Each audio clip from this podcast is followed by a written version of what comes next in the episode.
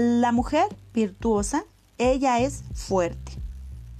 La mujer de Proverbios 31, 17 nos dice, se ciñe firmemente la cintura y esfuerza sus brazos. Los ejercicios con los cuales yo más lucho cuando voy al gimnasio son los que exigen la fuerza de mis brazos. Cuando llega la hora de hacerlos, suelo escoger los pesos más ligeros, que aún así siempre provocan que mis brazos se queden temblando. Esa mujer ve, sin duda era más fuerte que yo. Ella cargaba todas sus compras del mercado, recorriendo largas distancias. Imagine lo que estaba en forma, pero esa no es la fuerza a la que la Biblia se refiere aquí, pues de lo contrario alguna de nosotras tendríamos que pasar el resto de nuestras vidas en el gimnasio. La fuerza física tiene sus ventajas, pero no llega a ser una necesidad para muchas de nosotras, especialmente para aquellas que tienen hombres fuertes en casa, como el marido o un hijo. Gracias que mis chicos siempre me ayudan. Sin embargo, la fuerza espiritual es una necesidad que todas nosotras tenemos, tanto la fuerza como la debilidad físicamente. Cuando la vida nos da un golpe, nuestra fuerza física es inútil si no estamos en buena forma espiritual. Una mujer fuerte va a seguir haciendo adelante aunque todas a su alrededor hayan presionado el botón de pausa. Una mujer fuerte no desiste. La mujer ve, además de saber de eso, se ciñe la fuerza que necesita, su fe. En la Biblia, el verbo ceñirse de significa prepararse para el trabajo, para el camino duro, para algo, especialmente algo difícil. Eso es algo que poca gente hace todo el mundo siempre se preocupa en mantener la apariencia, la carrera, las finanzas, su estilo de vida, el círculo de amistades, las relaciones. Pero, ¿y cuánto se preocupan de lo espiritual? ¿Quién está fortaleciendo el espíritu? ¿Quién se está preparando espiritualmente?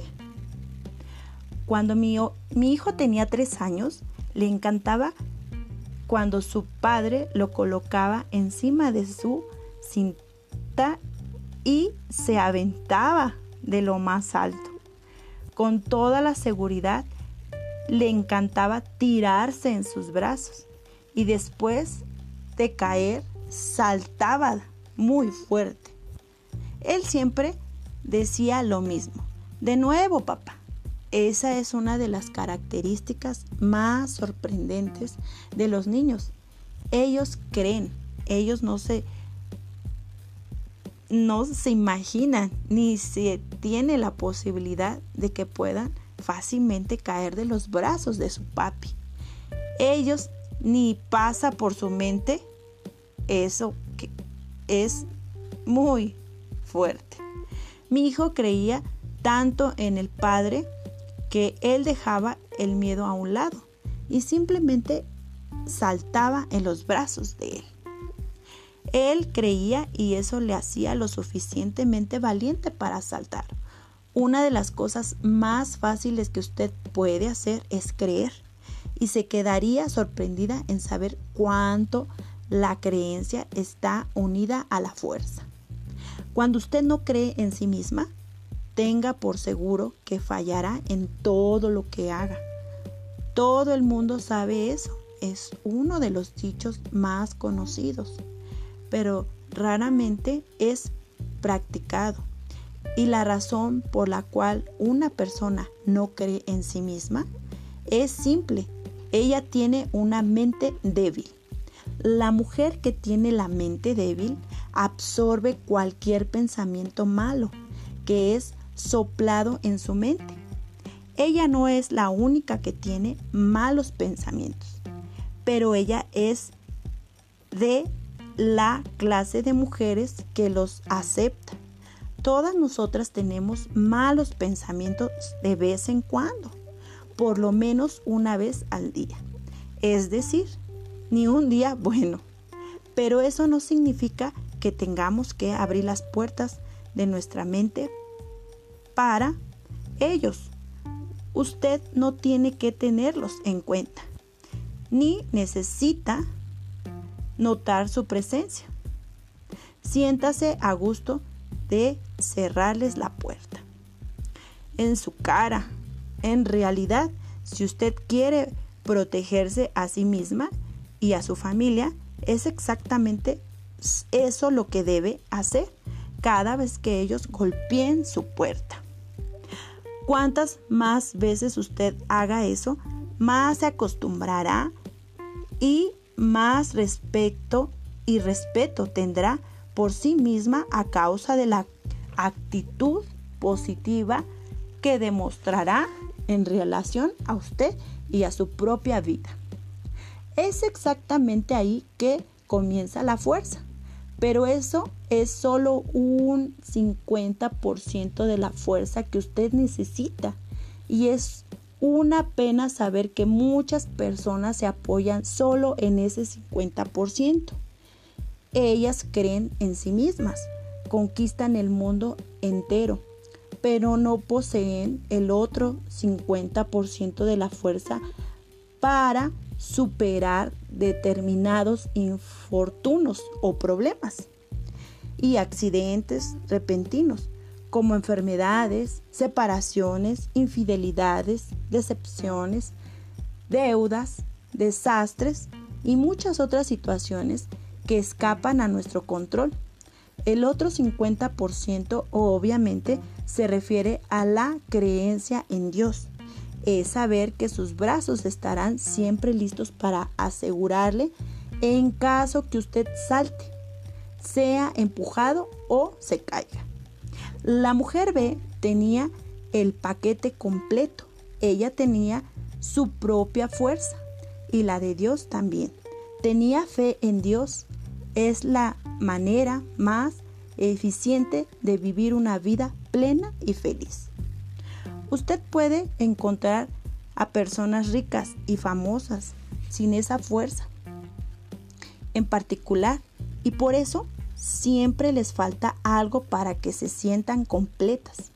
Es triste saber que la sonrisa de ellas es solo una fachada, pues fingen una satisfacción que en la verdad les gustaría tener.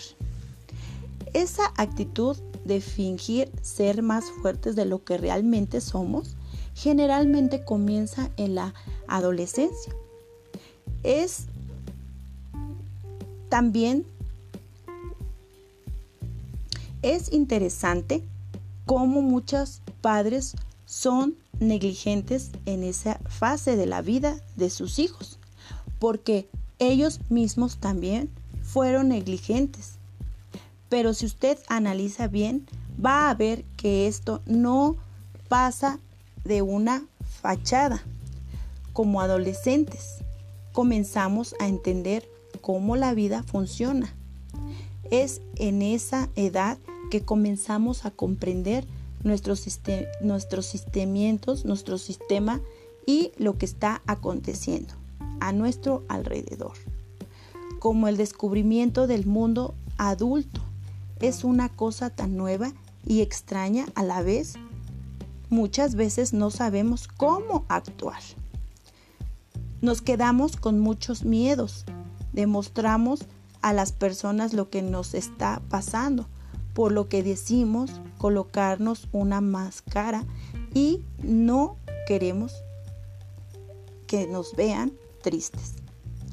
En caso y a veces en casa no nos comunicamos, pues si hablamos mucho y pasamos más tiempo con nuestros padres, ellos van a descubrir lo que pasa en nuestras cabezas y entonces sería muy molesto oírles hablar de algo que ellos apenas comprenden.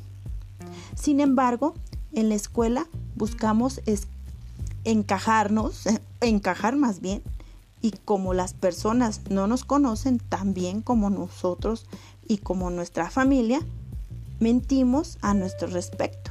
Fingimos que no nos preocupamos con las cosas que nos importan.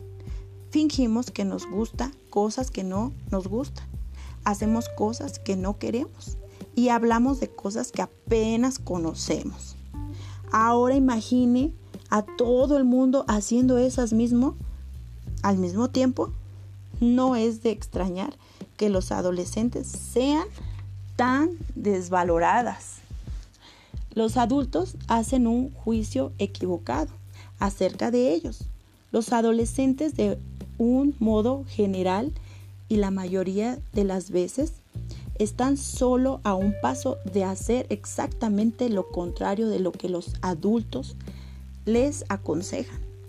Quieren conocer el mundo, cometer los mismos errores y aprender a vivir la vida a su manera y aquella bolita de nieve después se convierte en una avalancha.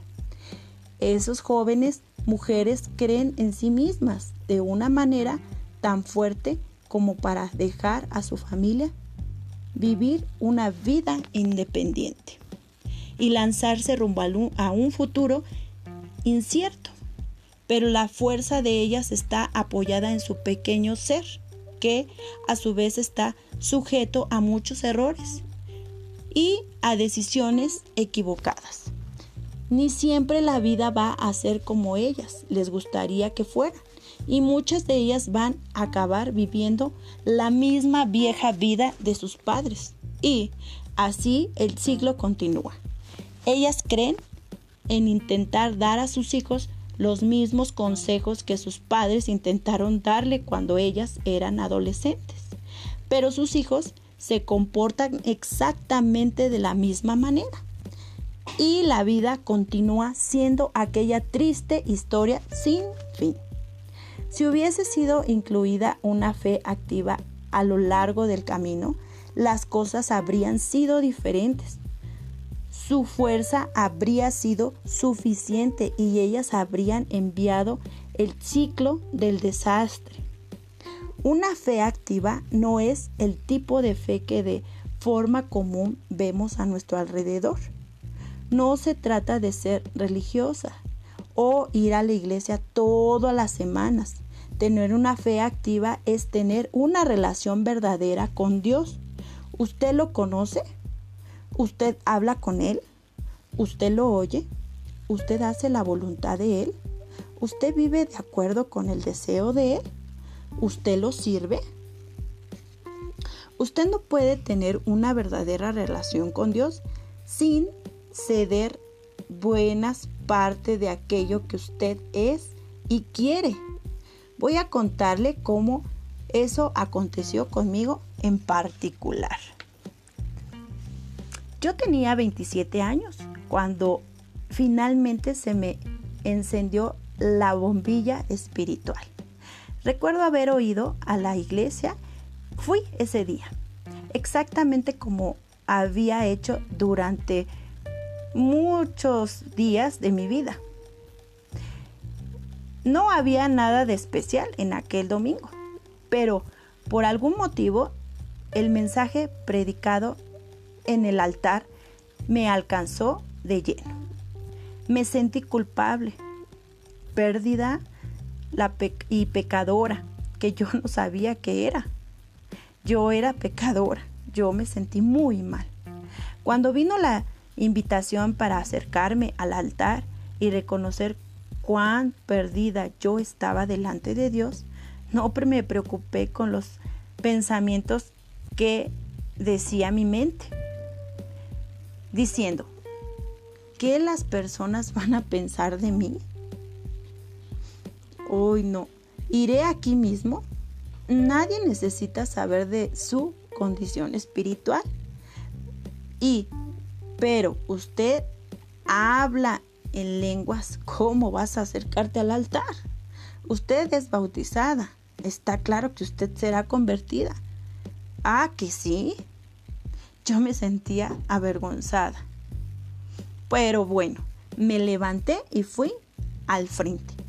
No miré hacia los lados, ni me preocupé con lo que las personas estaban pensando de mí en aquel momento. Todo lo, todo lo que me preocupaba era el hecho de que yo necesitaba de un Salvador urgentemente. Aquel día me derramé delante de Dios. Yo nunca había hablado con Él con tanta sinceridad, con el corazón tan abierto, con tanta ansiedad. Hubo un momento en que paré de, de hablar y solo lloraba. No conseguía hablar bien, pues lloraba intensamente. Di todo de mi parte a Dios, toda mi vida, todos mis miedos, mis dudas, mis planes, mis preocupaciones, mis pensamientos y mi futuro. Y a cambio, él me, dio, él me dio el nuevo nacimiento. Cuando usted entrega toda su vida a Dios y Él a cambio realiza el milagro del nuevo nacimiento en usted, convirtiéndola en una verdadera hija de Dios. Híjole, aquel día fue el día en que yo conocí a Dios personalmente. Se acabaron las dudas, los malos pensamientos, el, son, el sonámbulo, yo no dormía, el vacío en mi corazón y los ataques de pánico. Yo estaba feliz como nunca, nunca lo había estado. Mi vida cambió literalmente en aquel día. Todo a mi alrededor seguía igual. Mi familia seguía triste, unos felices. Mis amigos y mi iglesia era una, una alegría en mi vida. Pero ahora yo era diferente. A mí me gustaba ser yo misma. Por primera vez, ay, por primera vez me sentía libre. Yo estaba feliz por ser quien yo era. La fuerza que recibí en aquel día es la misma que usted necesita para convertirse en una mujer B, una mujer virtuosa. Todo el mundo pasa por momentos difíciles en la vida. Todo el mundo se decepciona de vez en cuando, ¿verdad? Pero ni todo el mundo tiene la fuerza necesaria para seguir adelante. Cuando esas cosas acontecen, muchas personas se quedan presas a una depresión intensamente terrible, que es, ah, y esa nunca se alivia con medicamento, ¿verdad? A veces se alivia con eso, o con un psicólogo o psiquiatra. Ellas se sacrifican, pero ellas se con el hecho de que alguien en el, en el mundo se preocupe con su tristeza, aunque sea duramente solo una hora que les den de su tiempo y por un mes y por una semana. No importa, ellas lo que quieren es convivir con alguien es un ejemplo como el de la esposa de Noé. Pasó alrededor de 100 años de su vida oyendo que su marido decía que el mundo se iba a acabar. Ella vio la lucha de su marido para convencer a las personas a su alrededor de que ella necesitaba regresar a Dios, pero nadie le prestaba atención. Ella ayudó a su marido a construir una arca que, a los ojos de todos, más parecía cosa de locos. Tuvo muchas oportunidades de dudar de su marido, de perder la fe en lo que Dios le había dicho y dejar de apoyarlo. Pero ella era fuerte, tanto que crió a, su hijo, a sus hijos en aquel ambiente perverso y aún así consiguió mantenerlos en la misma fe. Ella estaba sola, ninguno de sus vecinos o parientes creían y además tendrían que ver a todos ellos pareciendo en, en el diluvio. La esposa de Noé fue prácticamente una figura en la historia de él.